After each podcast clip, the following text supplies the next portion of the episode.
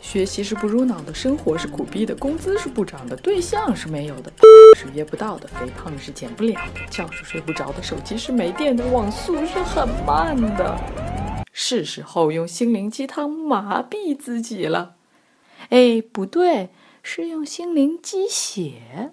用真善美的心理知识 PK 假大空的心灵鸡汤，让你在苦逼的生活中继续苦逼，但是清醒。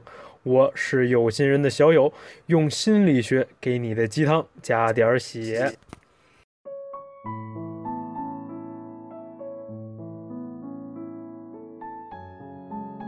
Hello，各位老友，欢迎收听有心人 FM，我是主播逆时针。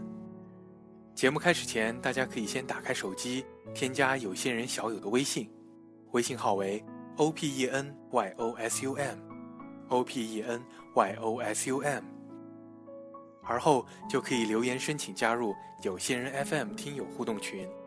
希望诸位听友能够踊跃担负起参与节目讨论、吐槽各位主播的重任。那言归正传，今天和大家分享的是由科技专栏作者、科学松鼠会成员。猛犸所带来的十五个坚持学习的杀手锏。在人生中的前二十几年中，我们的主要工作都是学习。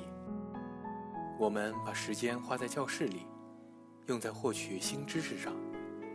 但是毕业后，我们就开始觉得自己的教育阶段已经结束，该去看看大好世界了。其实想想，有没有觉得这种想法很怪异呢？人生的四分之一花在学习上，而其他四分之三的时间却要把学习丢在一边儿。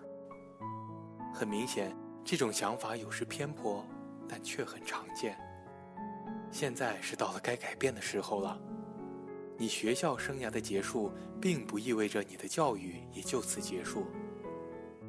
历史上那些最伟大的人们，其中有一部分，也可能相当多。都将终生投入到自我的教育中。他们有一个共同的身份：终身学习者。本期节目就与大家谈谈如何成为终身学习者。那说到这个问题，就不得不向大家介绍一位颇具影响力的博客作者 Scott Young。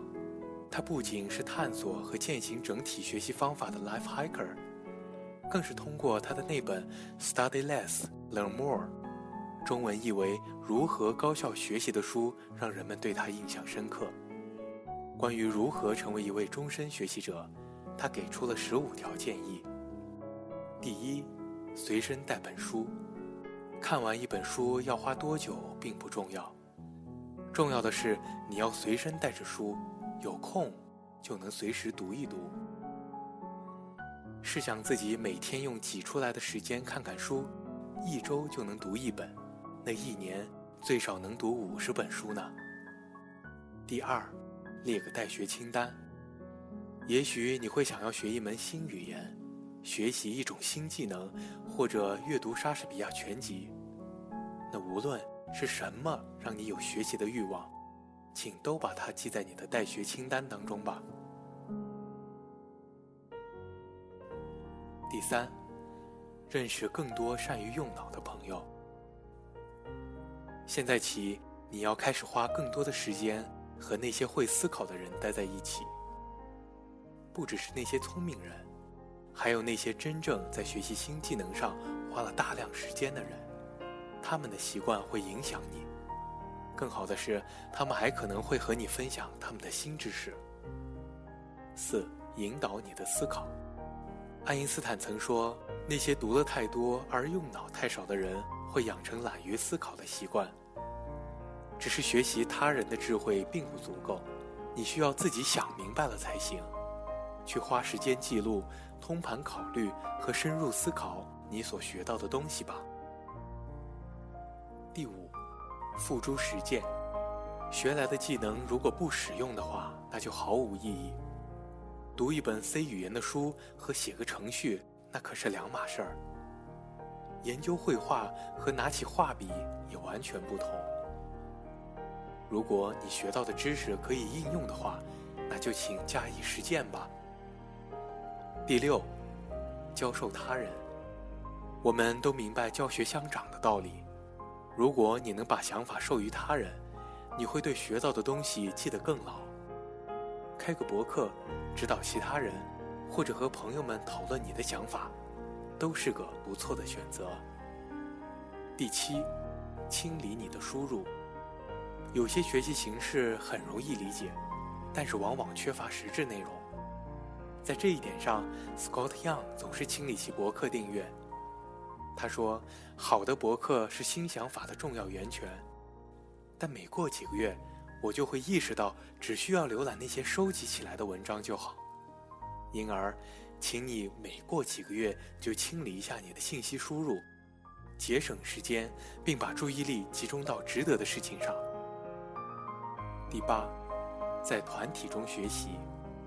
终身学习并不意味着你得自己翻开那些落满灰的笔记，去加入一个教授技能的组织吧。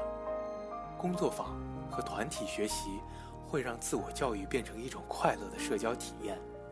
第九，忘掉假设，你没法往一个满了的杯子里继续倒水，要试着与任何概念都保持距离。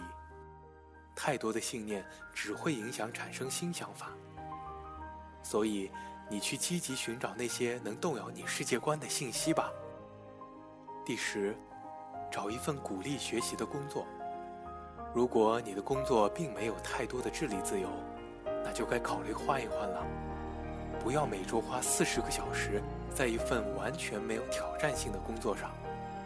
十一，开始一个新项目，开始做点你不知道该怎么做的事儿。以这种方式来强制自己学习会很有趣，也会很有挑战。如果你对计算机一无所知，那就尝试自己组装一台。如果你觉得自己是个糟糕的艺术家，那就开始画画试试看吧。十二，跟随你的直觉。我们大部分的生活都被完全理性的决策敲成了碎片，一时兴起做个决定的方式。已经消失了。终身学习像是在一片荒原中漫游，你不知道会碰到什么，脑中也不一定总是有个最终目标，那就让你的直觉引领你，这会让自我教育变得更好玩。十三，早晨花十五分钟，把你早上的第一个十五分钟用作教育时间。如果你发现自己还迷迷糊糊的话，也许需要再多等一会儿，可别把学习再往后推了，因为白天的紧急事件总是会把学习赶到一边去。十四，获得奖赏，学习你能用到的信息，了解基础编程会让你掌控那些别人得靠外包才能解决的项目。遇到一个能用你的教育成果解决的状况，绝对会让你为之骄傲。十五，设置优先级。没什么外界压力能迫使你学习，渴望只能来自内心。一旦你决定想要养成终身学习的习惯，在你的生活中为学习设置更多的优先级，那就完全取决于你了。其实，为什么要成为终身学习者？原因很多，你会获得更多，你会更有趣，也更有魅力，你会成为更好的领导者，会更独立。也更强大。终身学习会让你的大脑保持健康，降低老年痴呆症的发病几率，也会让你对人生更加满意。你会变得更加人类一些。当然，这些全是出于你自己的选择啊。感谢收听本期节目，更多的心理分享，欢迎大家关注有心人 FM。我是逆时针。我们下次再见。